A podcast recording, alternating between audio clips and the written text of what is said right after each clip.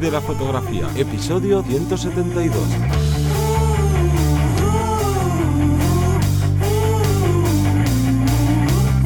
Bienvenido o bienvenida al podcast que te enseña a vivir de tu pasión, es decir, vivir de la fotografía, donde semana tras semana te traemos todo lo relacionado con el mundo fotográfico como negocio ya sea una parte de búsqueda de clientes, de posicionamiento online, de las redes sociales, de cuánto cobrar y bueno, un largo etcétera que conlleva todo esto del marketing.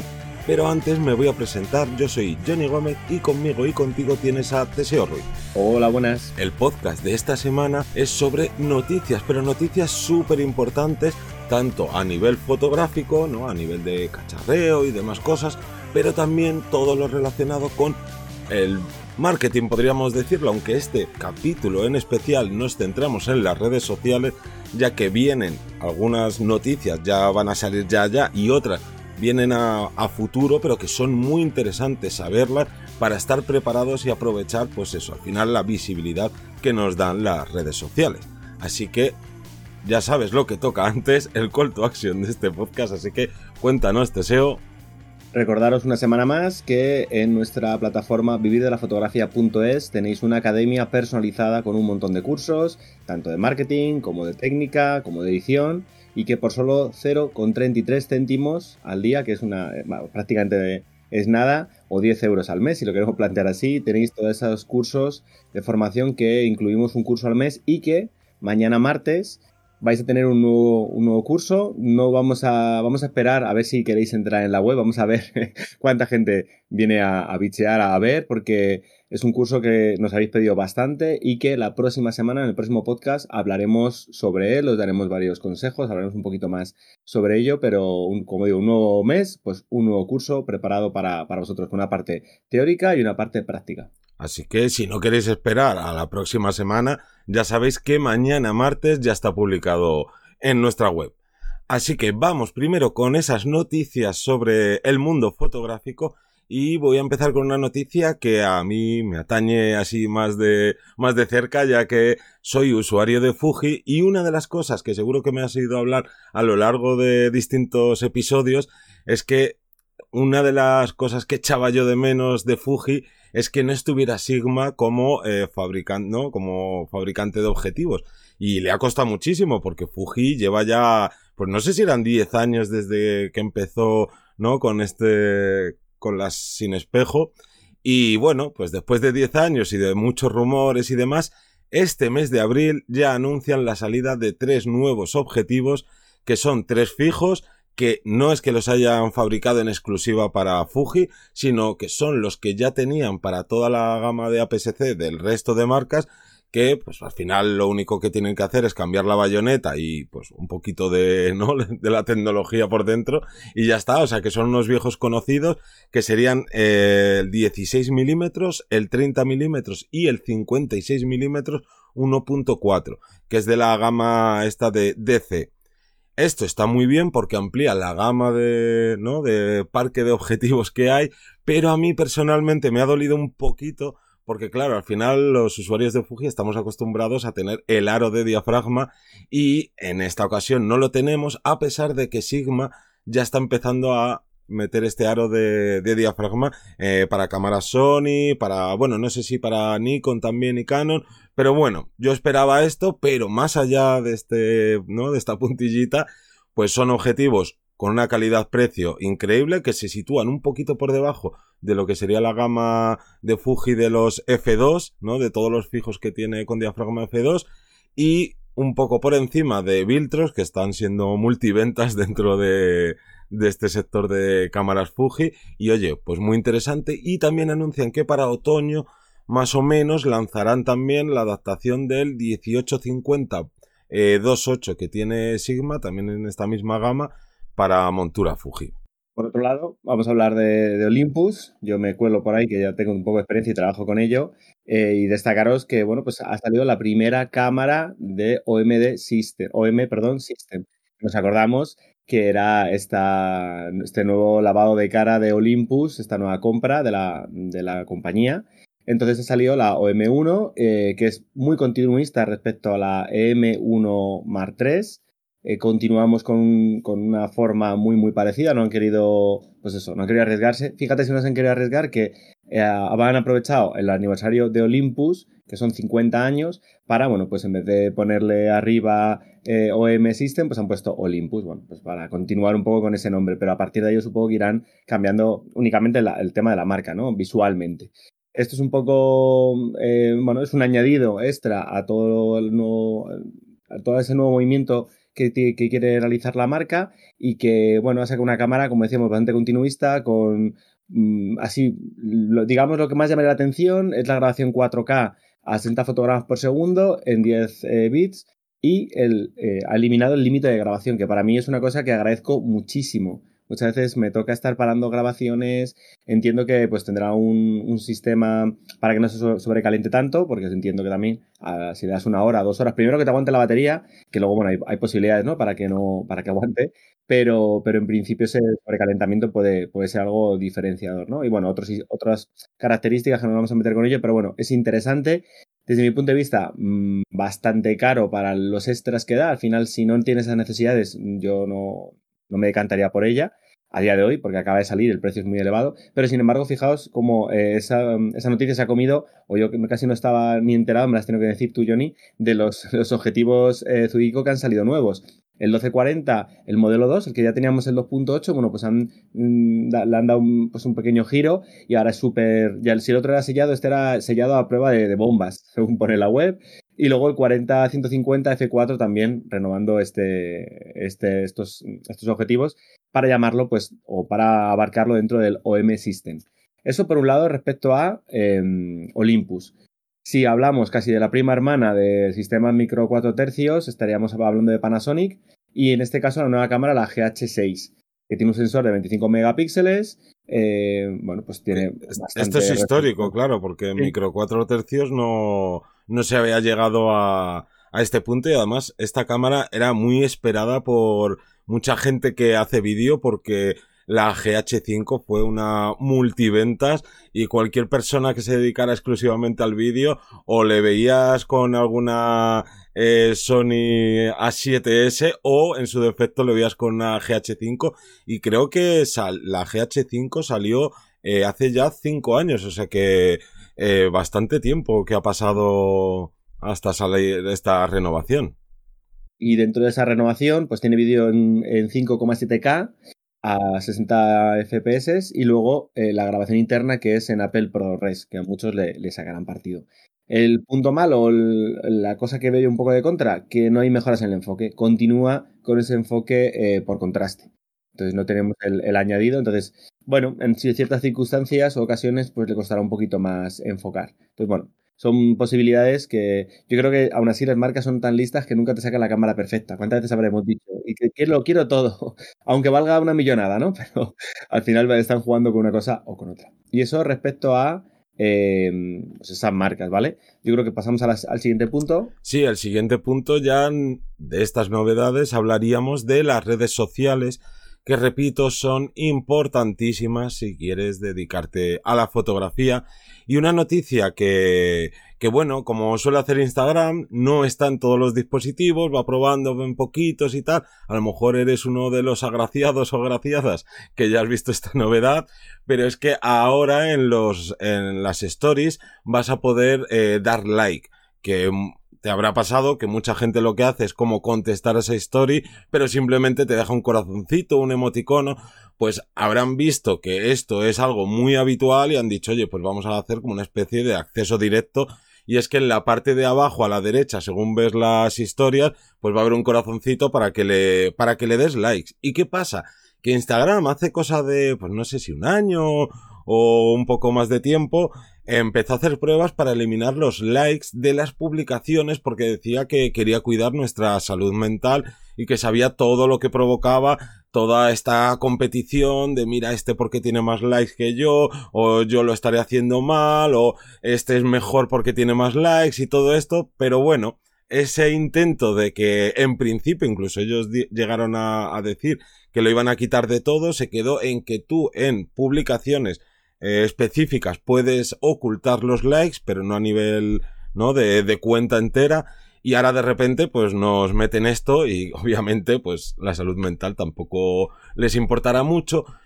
Y aquí la única cosa buena que le podemos sacar a esto es que claro, tú hasta ahora la, la, información que tenías es de, oye, pues tantas personas han visto tu historia, unas han pasado para adelante, otras han pasado para atrás, otras eh, han abandonado, ¿no? Han salido de Instagram con tu historia, pero poquito más. Y esto, oye, pues viene bien para eh, como segmentar más el conocimiento que tengas y decir, oye, pues mira, esta ha recibido muchos likes, ha funcionado mejor, ha gustado mejor. Pero bueno, a final de cuentas lo que quieren todas las redes sociales es que estemos el mayor tiempo posible y este ver el número de likes pues va a ser de, ay, ¿por qué ha tenido menos likes que el anterior? Voy a currarme más la siguiente historia. Que al final lo que quieren es que estés todo el rato creando contenido, porque si no, no sería una red social, moriría, y que encima te lo intentes currar cada vez más. Luego, como otro punto interesante, hablaríamos de las estadísticas de Google y es que eh, hay un 15% de búsquedas en Google que nunca se habían hecho antes. se están buscando palabras diferentes, eh, referencias diferentes. Entonces, esto que a priori puede parecer una tontería, pues es un 15%. 15% es muchísima información. ¿Cuánta gente utiliza Google a diario? O sea, es muchísimo, muchísimo. Entonces, hay muchas oportunidades nuevas de conseguir pues, un nuevo público que busca algo que no es lo de siempre, que busca ciertas palabras en concreto e incluso en este caso añadir esa importancia al long tail o el posicionar frases alternativas, ¿no? Esto lo, vemos, por ejemplo, mucho en títulos que incluso eh, cambiamos, ¿no? En, web, cambiamos de título, vamos a probar este, vamos a probar esta palabra clave, eh, no utilizar las de siempre, pero a lo mejor las de siempre ya están, eh, ya tenemos por encima de nosotros a mucha gente y hasta que subamos nos va a costar más. Entonces, bueno, es interesante tener esto en cuenta. Sí. Y otra cosa que, que viene así de novedad jugosa, que ya adelantamos hace unos meses en un episodio, es que Instagram quería instaurar como unas suscripciones, digamos tipo Twitch, ¿no? De yo pago un dinero al mes eh, para un creador de contenido, para un perfil de Instagram en concreto, para poder ver el contenido en exclusiva que quiera lanzar. Es decir, que solo lo pueda ver la, la gente que esté pagando. Pero es que esto resulta que ya no solo es Instagram, sino que Twitter y TikTok han dicho que se suman al carro.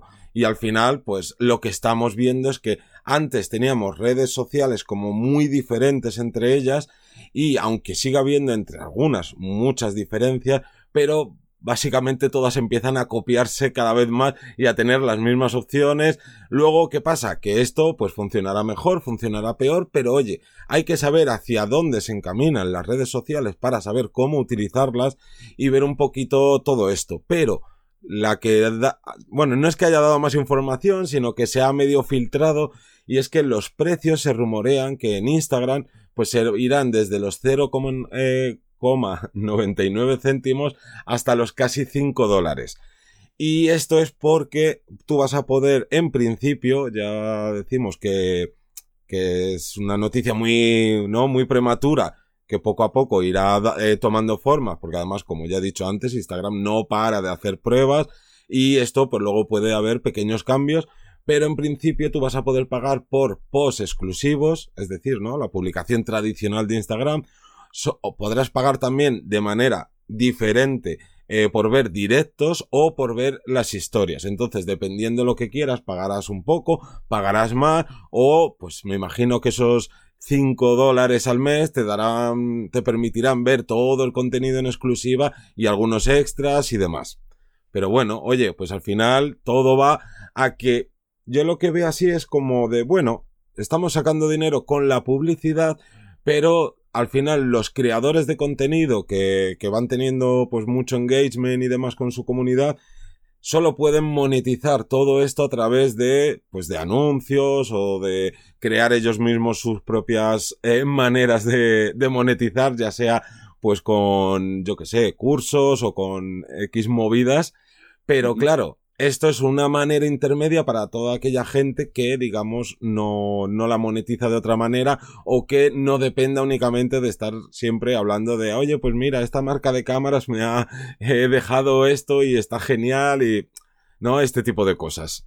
También destacar que Instagram eh, no es la, única que copia, porque vemos que estamos hablando que lo que funciona al final unos y otros se lo van copiando, pero Instagram no es la única que copia porque TikTok va a permitir crear stories pues al estilo de Instagram. En este caso, eh, la idea es que funciona, están viendo que tienen tirón y al final el contenido tan rápido como puede una story, porque TikTok es, también es rápido, también es directo, pero requiere una, una, preparación, ¿no? Hay gente que se le ocurre un montón.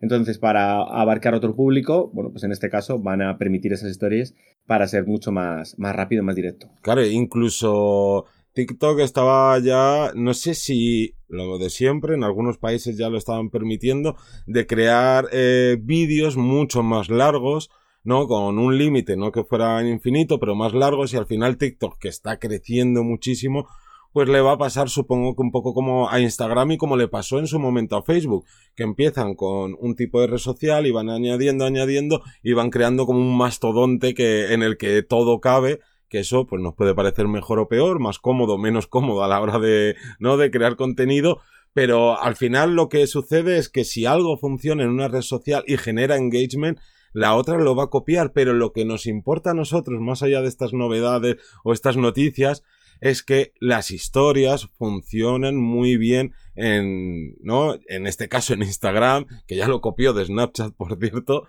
pero que, oye, si la red social te permite, aparte de subir fotos, subir historias, crear reels o crear shorts o crear, eh, yo que sé, lo que sea, pues no tienes más narices que utilizar todas, ¿no? Todas estas posibilidades si quieres crecer.